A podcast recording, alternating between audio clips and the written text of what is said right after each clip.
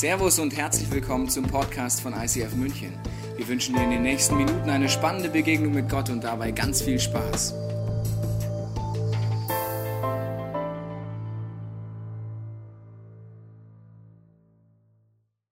Herzlich willkommen zur Hashtag Jesus-Serie. Ostern kommt näher. Schön, dass du hier bist im Neuraum. Schön, dass auch unsere Locations zugeschaltet sind. Freising, Augsburg. Schön, dass ihr dabei seid bei dem Thema frei von Religiosität. Und ich weiß nicht, was dir ging bei diesem Trailer. Je nachdem, wie dein Gottesbild aussieht, wie das christliche Bild von dir aussieht, denkst du, was war denn das für ein Schwachsinn? Also der Jesus, der an den Kruzifixen in Bayern rumhängt, der Jesus, den man an Ostern irgendwie feiert, der soll das alles gewesen sein, was dieser Trailer gesagt hat? Also je nachdem, was dein Gottesbild oder deine Erfahrung ist, denkst du also gerade bei diesem Jesus und gerade beim Christentum, da wird es doch so richtig religiös. Ja, bei der Beichte und was man alles machen muss und wo man sich gut und schlecht fühlen muss oder was auch immer.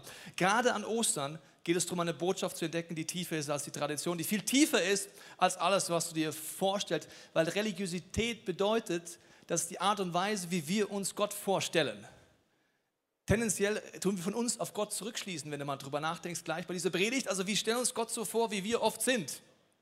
Gott sei Dank ist Gott nicht so, wie wir oft sind. Das wäre nämlich gar nicht gut. Ich will dir nicht zu nahe treten, aber dann wirst du es merken. Also Religiosität bedeutet, dass wir in etwas in den Himmel reinprojizieren. Es ist wie ein Leiter, wo wir versuchen, Gott näher zu kommen und wir versuchen dort rauf zu steigen und sagen, da muss doch irgendwo Gott sein. Wie ist denn der? Wie ist sein Wesen? Und ich steige da hoch und versuche Gott zu suchen.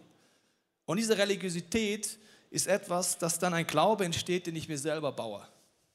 Wenn du deinen Glauben bauen würdest, schätze ich, dass du nicht beim christlichen Glauben rauskommen würdest. Weil den würde ich mir definitiv nicht bauen. Also, ein Gott, der Mensch wird, ganz schwach in einer Krippe.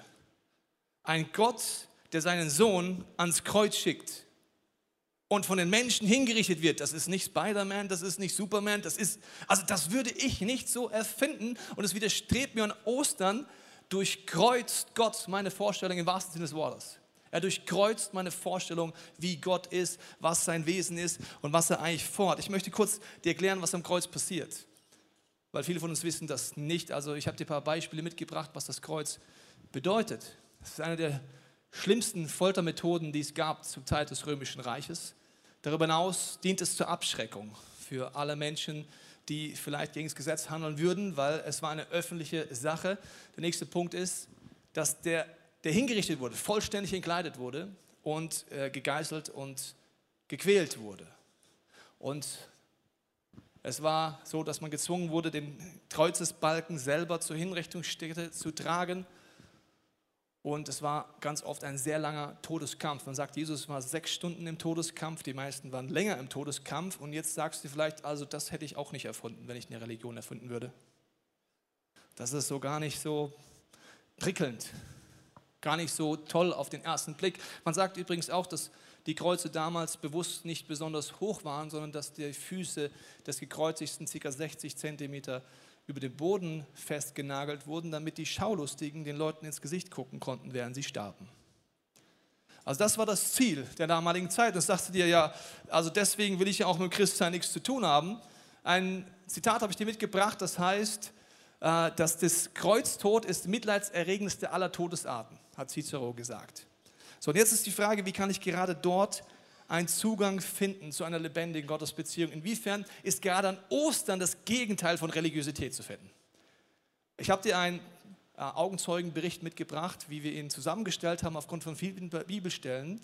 Und zwar ein römischer Hauptmann, der unter dem Kreuz stand.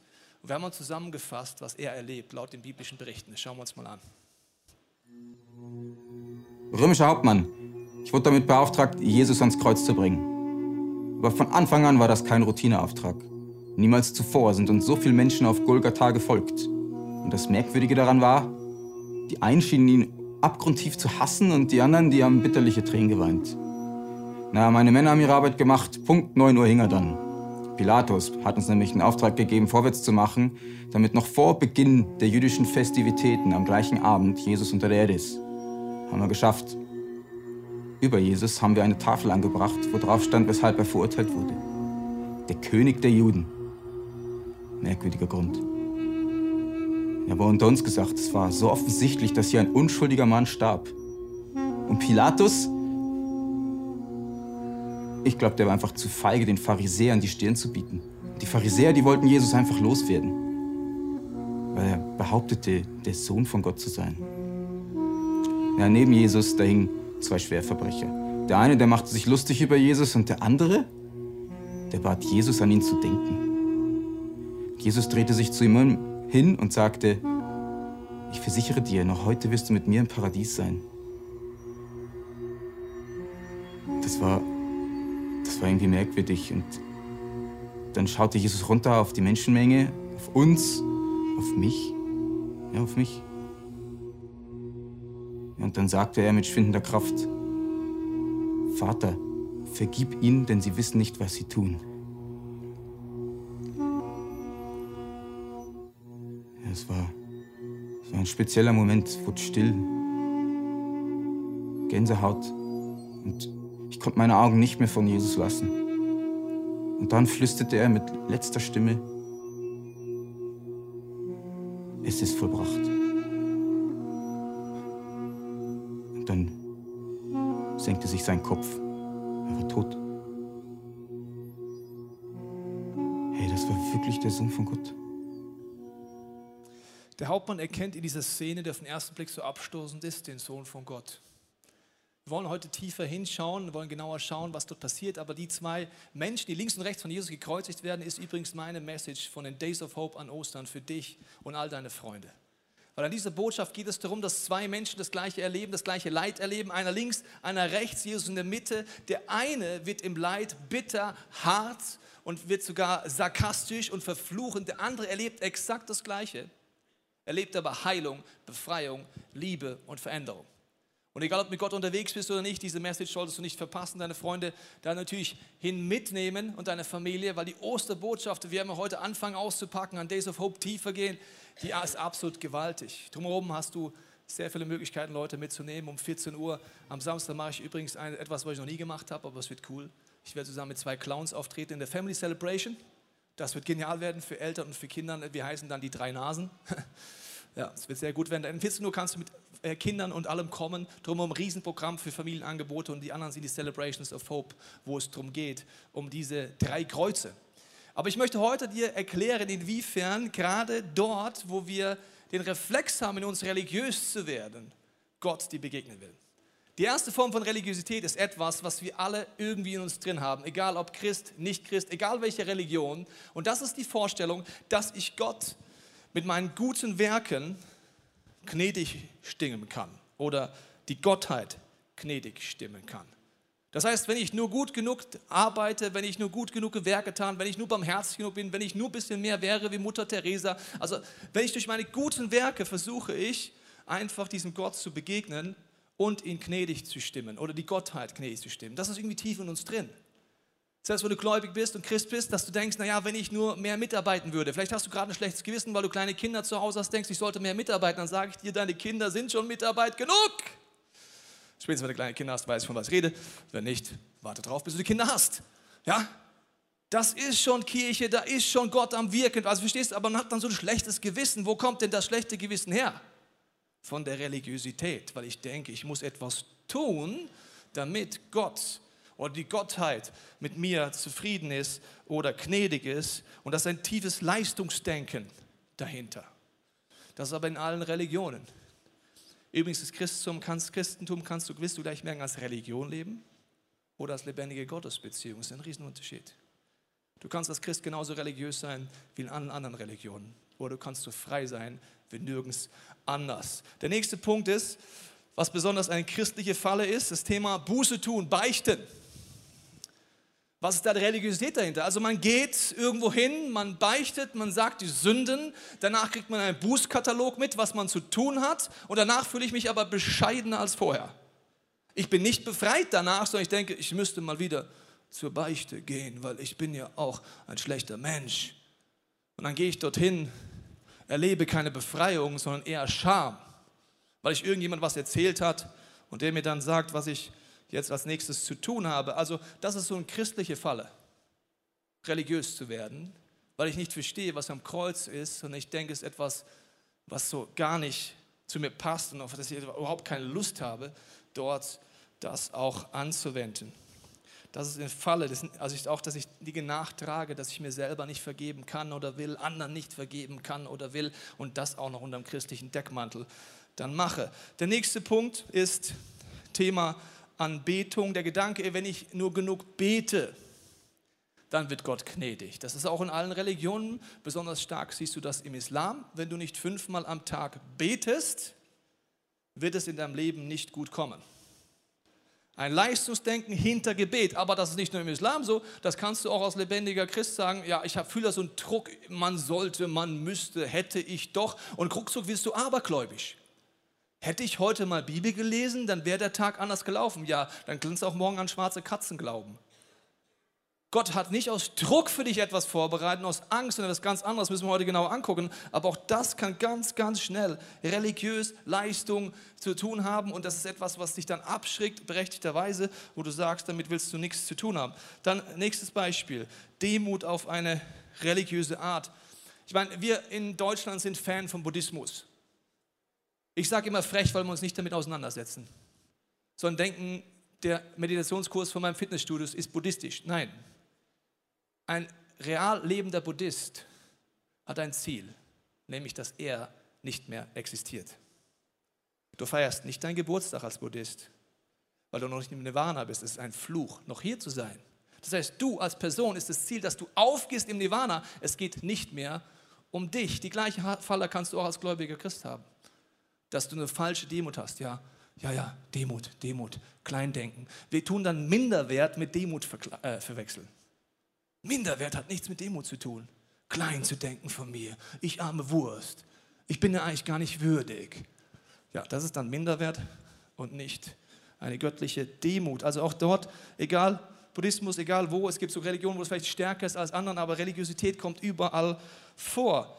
Dann Opfergedanken, wenn ich nur etwas opfere, ich muss etwas opfern, damit die Gottheit gnädig ist, siehst du besonders stark im Hinduismus. Wenn mein Kind krank ist und ich noch ein Huhn habe, und überlege, sollte dieses Huhn geschlachtet werden, damit mein Kind eine Suppe kriegt von dem Huhn oder opfere ich es der Gottheit, werde ich es immer der, Opfer, der Gottheit opfern, weil ich Angst davor habe, dass es sonst negativ wird in meinem Leben. Genauso kannst du das Glaube der Christ sein. Du denkst, du musst Geld geben, damit Gott gnädig wird oder was auch immer. Also auch hier bei dem Opfer bringen wird man ganz schnell religiös und verpasst etwas. Und wenn das dein Bild vom Christentum ist, musst du weglaufen. Bitte lauf weg, so weit wie du kannst. Catch me if you can. Run, Forest, run. Weil davor musst du weglaufen. Das hat nichts mit Ostern zu tun, was du hier siehst. Aber es sind Vorstellungen, die ganz schnell in unserem Leben drin sind. Wir wollen heute angucken, was steckt tiefer hinter der Botschaft von Ostern und inwiefern ist es genau das Gegenteil von dem, was ich dir gerade aufgezeigt habe. Der Hauptmann sagt, als dieser Mensch stirbt, Jesus, sagte, er war Gottes Sohn. Er entdeckt etwas im Kreuzestod, was ich nicht auf den ersten Blick sehen kann.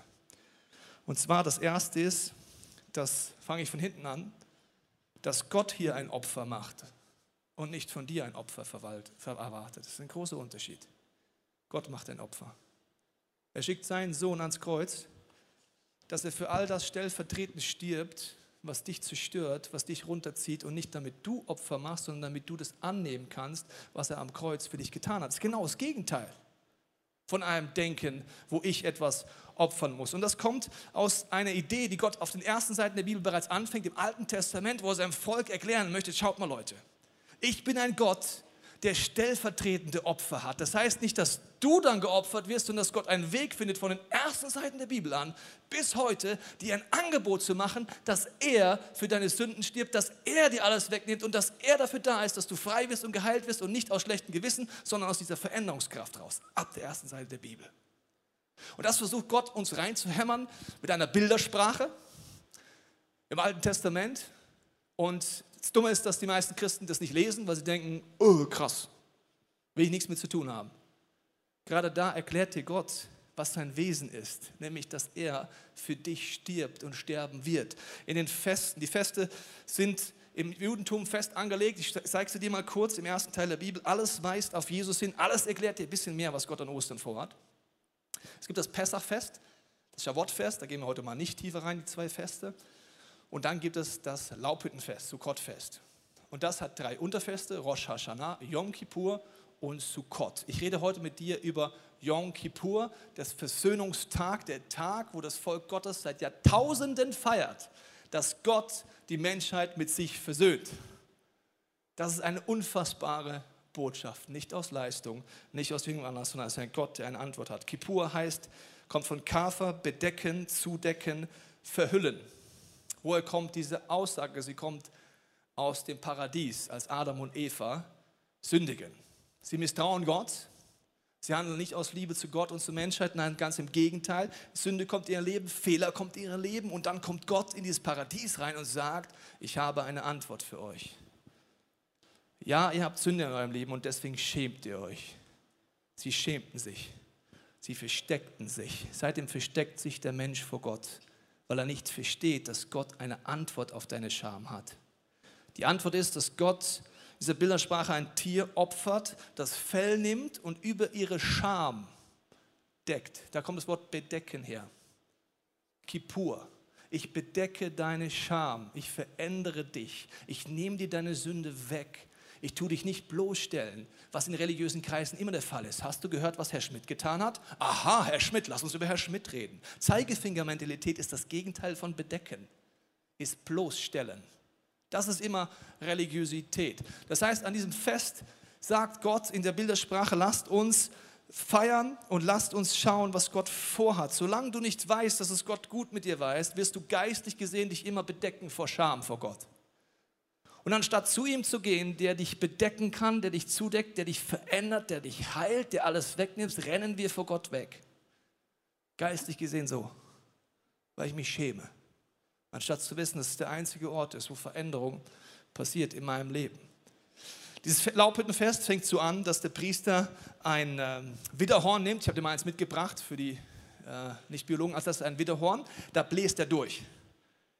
Warum nimmt denn Gott so eine Bildersprache? Hast du mal überlegt? Kann er nicht einfach klar reden? Warum muss jetzt ein Widderhorn her? Wo denkst, haben die gekifft? Was ist los mit denen? Also im Christentum gibt es dann immer teilweise schon interessante Auswüchse, weil dann jeder denkt, das müssen wir auch ein Widderhorn nehmen, weil wenn wir da nicht durchblasen, sind wir nicht biblisch. Ich muss dir erklären, das kannst du machen, ist auch nicht falsch, nur der Punkt ist viel tiefer. Ab den ersten Seiten der Bibel versucht Gott mit einer Bildersprache uns zu zeigen, dass ein stellvertretendes Opfer da ist. Abraham opfert einen Widder. Das Widdertier kommt immer wieder in der Bibel als stellvertretendes Opfer. Alles weist auf Jesus hin. Im zweiten Teil der Bibel heißt gesagt, dass Jesus dieser Widder ist. Wenn jetzt jemand durch das Horn des Widders bläst mit dem Atem, der Atem ist der Heilige Geist, Ruach, wird das, was dieses stellvertretende Opfer auslöst, freigesetzt und lebendig und nicht religiös.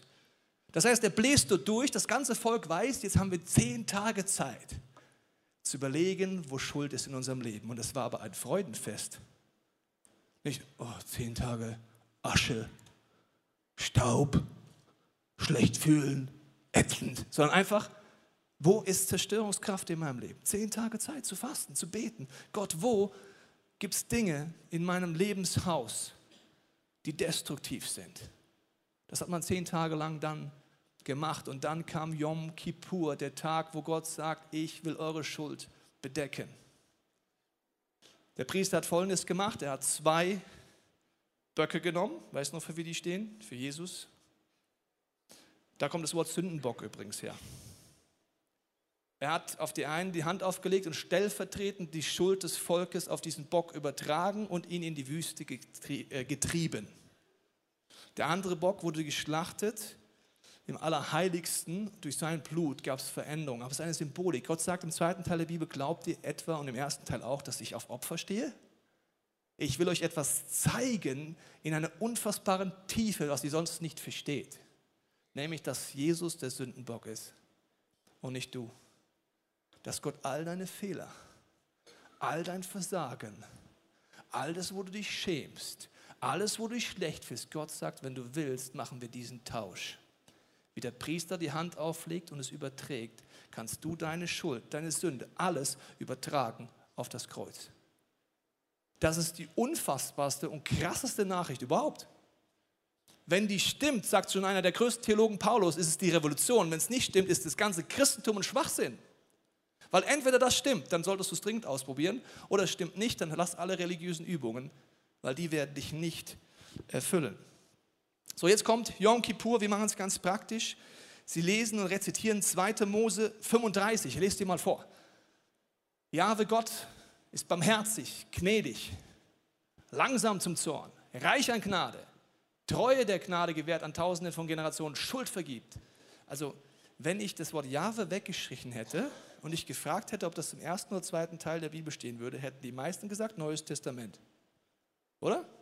Also barmherzig, gnädig, langsam zum Zorn, reich an Gnade, treu. Das rezitieren sie in Yom Kippur. Tausenden von Generationen die Schuld vergibt, Vergehen vergibt. Und jetzt gibt es ein Missverständnis. Ja, das steht, Sünde vergibt, aber nicht ungestraft lässt. Was heißt denn das jetzt? Come to the cross. Er lässt es nicht ungestraft. Er ist ein gerechter Gott. Er nimmt die Sünde, überträgt sie auf Jesus Christus, wenn du das willst. Und diese Veränderungskraft wirkt dir. Wenn du es nicht annimmst, freier Wille, wird Schuld dich zerstören, nicht nur dich, sondern auch die Generationen nach dir durch dein destruktives Verhalten. Gott ist ein gnädiger Gott. Er hat Unfassbares vor. Und das feiern die Juden seit Tausenden von Jahren. Und Jesus sagt, ich erfülle das alles jetzt, indem ich auf diese Welt komme. Er sagt, es gibt eine gesunde Buße. Die ist, dass ich erkenne, dass ich Jesus brauche.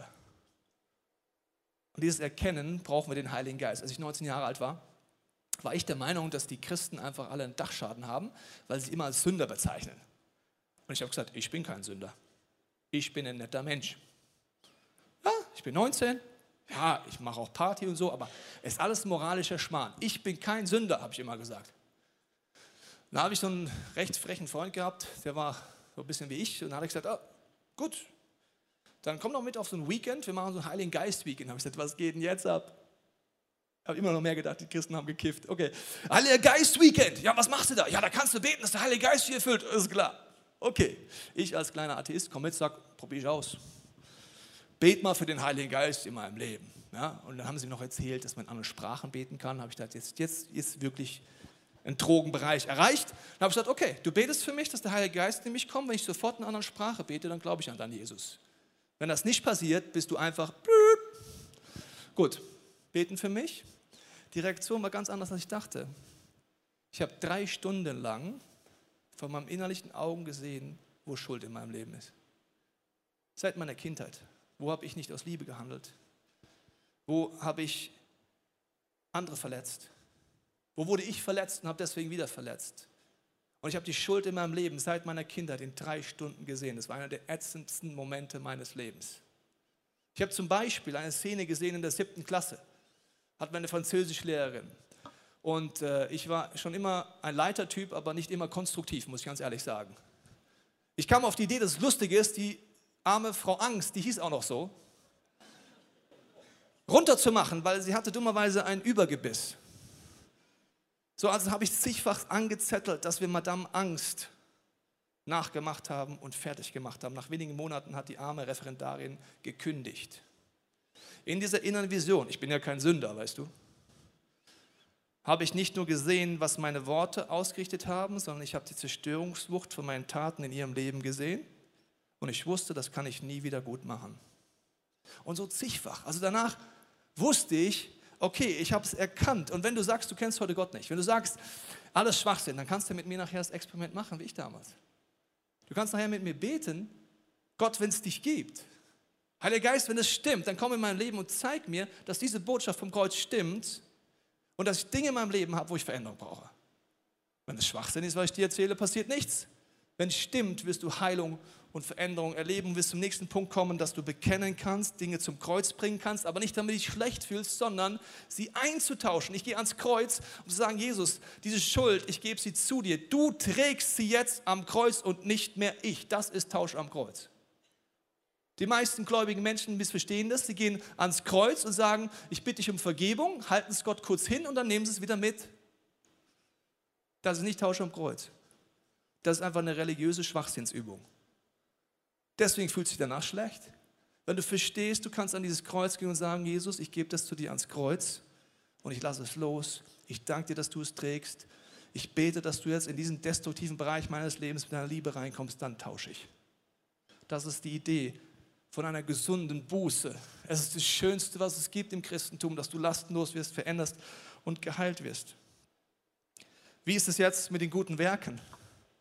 Auch da möchte Gott die Triebfeder uns wegnehmen. An dem Punkt möchte ich einen jungen Mann hier vorne begrüßen, der sich auch gleich taufen lassen wird, der uns erzählen wird, wie er in diesem Bereich Veränderung erlebt hat. Begrüßt mit mir, dann tosender Applaus, Linus auf dieser Bühne.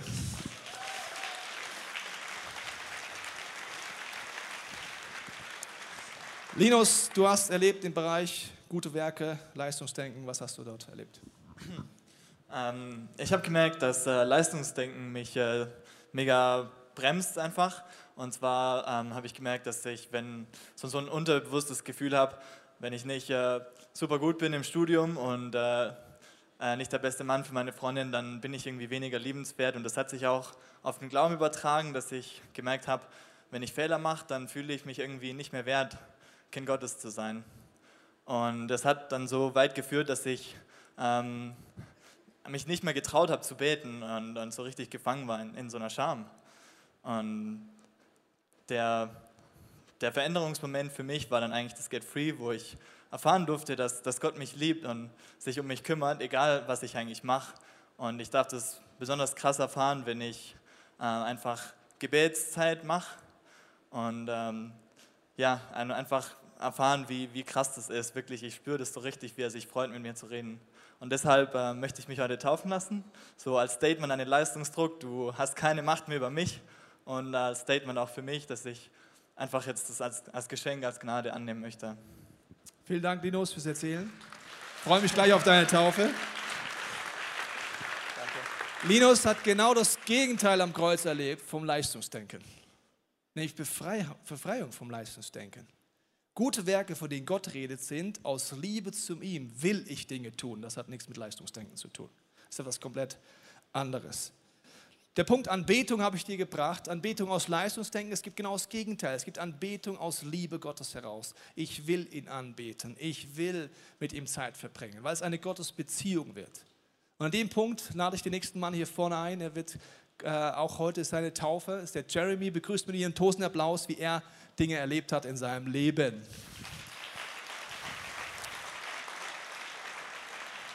Jeremy, wie war das bei dir und Jesus?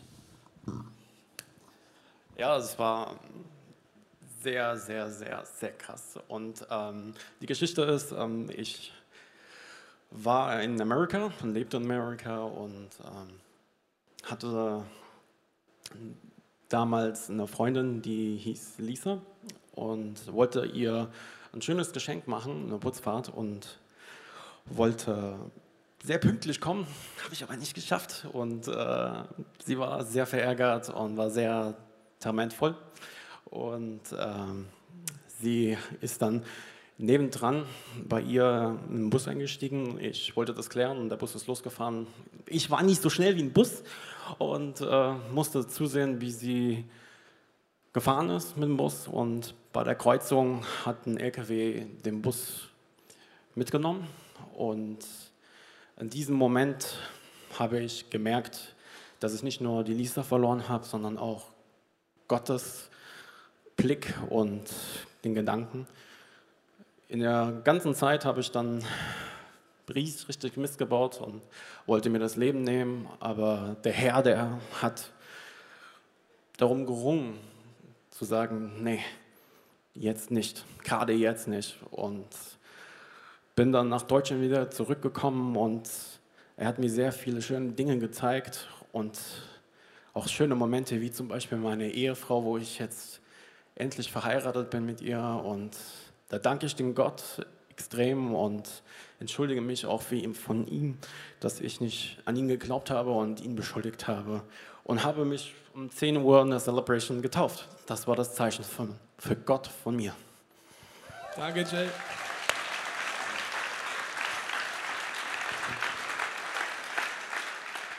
Jeremy hat sich heute um 10 Uhr taufen lassen aus einer Anbetungshaltung, aus der Dankbarkeit, dass Gott ihn in seinem Schmerz nicht losgelassen hat, dass er nachgegangen ist, dass er Heilung und Veränderung erlebt hat. Gerade an diesen Kreuzmomenten, wo man denkt, dass Gott so ganz anders ist. Und deswegen möchte ich dir Folgendes zusprechen heute. Du machst Fehler. Ist dir vielleicht schon mal aufgefallen? aber du bist kein Fehler. Du machst Fehler, aber in Gottes Augen bist du kein Fehler.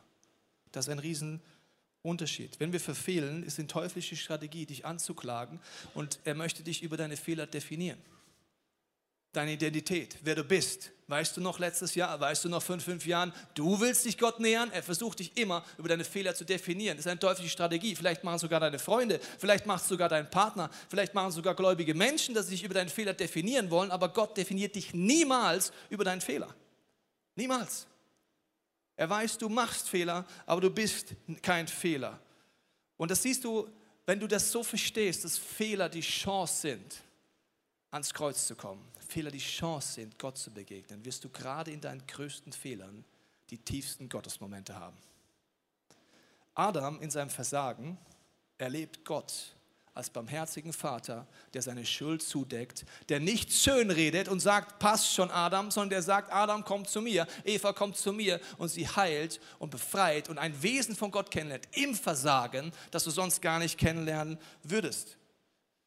Gott wird dich nicht über deine Fehler definieren, Menschen aber schon. Als der verlorene Sohn nach Hause kommt, seine Geschichte Jesus erzählt, um zu erklären, was passiert, wenn jemand sich ganz für Gott entscheidet, sagt Gott nur als allererstes, komm mein Sohn, schön, dass du wieder da bist, schön, dass du wieder annimmst, dieses Kreuz in dieser Bildersprache, schön, dass du da bist, lass uns eine Party machen, lass uns was schlachten, ein Lamm, lass uns, lass uns einfach die Musik erholen. Ja? Und weißt du, was der ältere Bruder tut?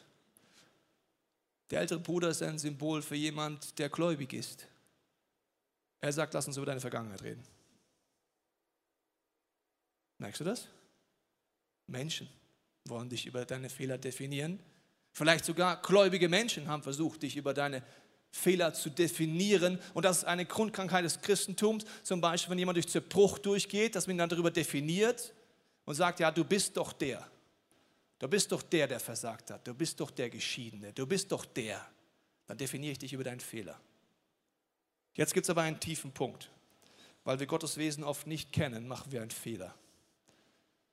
Wenn wir versagen und nicht verstehen, dass wir nicht toll reden müssen in Gottes Gegenwart, fangen wir an, unsere Theologie zu ändern und es schön hinzureden und sagen, ja, ich musste ja, ging ja nicht anders. Und gerade in dieser Situation ist es ja toll, weil die Gnade größer wird. So ist es nicht. Menschen, die umkehren und es nicht schönreden, die verändert Gott. Menschen, die es schönreden und sich rausreden und keine Verantwortung übernehmen, werden nie diese Veränderung erleben. Sie werden einfach ihren Glauben verändern, um mit damit zu leben. Aber sie verpassen das Kreuz. David zum Beispiel. Ja, er hat Ehebruch begangen. Ja, er hat jemanden getötet. Aber weißt du, was er jedes Mal gemacht hat? Kannst du im Psalm nachlesen. Er hat nicht gesagt, ja, macht ja jeder Gott. Passt doch. Nein, er ist auf die Knie gegangen an dieses Kreuz und hat gesagt, ich bitte dich um Vergebung, ich tausche das ein, ich lasse das los, ich rede es nicht schön. Und diese Menschen, die umkehren, erleben diese Kraft von Gott. Die sich rausreden, niemals. Petrus zum Beispiel, einer der Leiter der ersten Kirche, sagt Gott, Jesus, bevor er ans Kreuz geht, sagt er, ich gebe dir die Schlüssel der Leiterschaft für diese erste Church. Dann versagt Petrus, er verrät Jesus und er trifft ihn danach wieder, nachdem Petrus aber bereits umgekehrt ist und das angenommen hat und sich nicht rausgeredet hat, gesagt, das war nicht richtig, er hat es angenommen, diesen Tausch, sagt Jesus zu ihm nicht, gib mir die Schlüssel zurück. Gib mir die Keybags. Petrus, du bist ein Versager, gib mir die Keybags. Schlüssel, komm, gib mir den Schlüssel. Du hast nicht mehr die Schlüssel des Himmels, der ist vorbei. Nein, er sagt, weil du umgekehrt bist, weil du mich liebst und weil du das Kreuz angewendet hast, deswegen behältst du die Schlüssel. Das ist die Botschaft von Ostern. Wenn du die verpasst, wirst du dich selber über Fehler definieren. Dann wirst du denken, du bist ein Fehler. Dann wirst du im schlechtesten Fall nicht zu Gott laufen, sondern vor ihm weglaufen. Demut bedeutet deswegen für mich, es anzunehmen. Wenn ich verstehe, dass hinter den guten Werken ein Geheimnis ist, nämlich eine gesunde Art, die Werke zu leben, werde ich hier, gerade hier, Gnade erleben weil es gibt eine gesunde Buße, wo ich mit Gott übereinstimme und sage, ja, ich nehme das an, dass du für mich am Kreuz gestorben bist. Ich tausche das jetzt ein bei dir, weil ich glaube, übrigens, wenn du nicht weißt, wie der Tausch am Kreuz geht, Solltest du jemand bitten, der es weiß. Boas, kannst du mir mal helfen? Ein ganz tiefes Prinzip. Schau, falsch rum, aber man muss lesen können. Das macht total Sinn. Danke, Boas. Das ist ein wichtiger Effekt und ich weiß, wie das geht. Hol dir deinen Boas dazu, hol dir einen Freund dazu, jemand, der dich heute eingeladen hat und dir hilft, wenn du es falsch rum siehst, es richtig rum zu sehen. Der nächste Punkt ist, dass es eine Anbetung gibt, die versteht, okay Gott, ich stimme mit dir ein, du bist am Kreuz gestorben, es gibt keine schönere Nachricht, als dass du dort gestorben bist. Ich liebe diese Botschaft, ich nehme sie an. Demut bedeutet auf einmal, ich stimme mit Gott überein, dass er Gott ist und ich nicht. Aber ich stimme auch mit überein, dass ich ein Sohn, eine Tochter Gottes bin. Dass ich eine Würde habe. Dass er mir Gaben gegeben hat, die ich einbringen werde und nicht minder wert, sondern ein Selbstbewusstsein. Mir ist bewusst, wer Gott ist, aber mir ist auch bewusst, wer ich bin. Das ist gesunde Demut. Und an den Punkt kommen, dass du das Opfer annimmst. Dass nicht mehr du das Opfer bist, sondern du annimmst, dass es Gnade in deinem Leben gibt. Das ist die Botschaft von Ostern. Ich weiß nicht, wo du heute stehst auf deiner Reise mit Gott, aber ich möchte dich einladen, Gott heute die Möglichkeit zu geben, dir zu zeigen, wo du religiöse Tendenzen hast in deinem Leben, wo du vielleicht diese Botschaft nicht wirklich angenommen hast und sie zum ersten Mal annimmst, wieder neu annimmst. Wir werden auch hier in City Taufen haben, aber unabhängig davon, in allen Locations kann ich darüber nachdenken, habe ich schon mal Gott zum Chef in meinem Leben gemacht? Will ich mich daran erinnern oder ist heute der Tag dafür? Und dafür möchte ich beten und ich lade dich ein, mit mir zu beten. Vater, ich danke dir, dass du jetzt in allen Locations und hier zu uns redest. Ich danke dir, dass wir hier in der City Taufen haben und ich danke dir, dass du auch in allen Locations jetzt unabhängig von der Taufe zu uns redest und uns zeigst, wo wir religiös werden, religiöse Tendenzen haben. Ich binde den Geist der Religiosität jetzt über deinem Leben. Und wenn du Sehnsucht hast, diesem Jesus neu zu begegnen, wie er wirklich ist, dann lade ich dich ein, mit mir in deinem Herzen zu beten. Jesus, komm in mein Leben. Ich nehme an, dass du für mich am Kreuz gestorben bist. Nimm du diesen religiösen Geist aus mir raus. Zeig mir, wo ich Lügen glaube. Ich lade dich ein, Heiliger Geist, dass du mir zeigst, wo ich umkehren darf, weil das so was Schönes ist es ist so genial, wenn du mir zeigst, wo Schuld in meinem Leben ist, weil dann kann ich zu dir laufen. Dann kann ich Veränderung erleben. Dann kann ich Heilung erleben. Deswegen bitte ich dich, zeig du mir meine Schuld. Und ich breche das falsche Gottesbild über dir, wo du denkst, Gott definiert dich über deine Fehler. Gott spricht dir heute ganz klar in dein Herz, in dein Geist. Du machst Fehler, aber du bist kein Fehler. Komm mit diesen Fehlern zu Jesus heute. Zum ersten Mal wieder ganz neu. Jesus, ich bete für die nächsten Songs, die jetzt laufen, dass du zu uns redest in allen Locations, dass wir unser Herz aufmachen und dass wir dein Wesen mehr greifen können als jemals zuvor. Amen. Wir hoffen, dass dir diese Predigt weitergeholfen hat. Wenn du Fragen hast, kannst du gerne an info at icf-moenchen.de mailen und weitere Informationen findest du auf unserer Homepage unter www.icf-moenchen.de.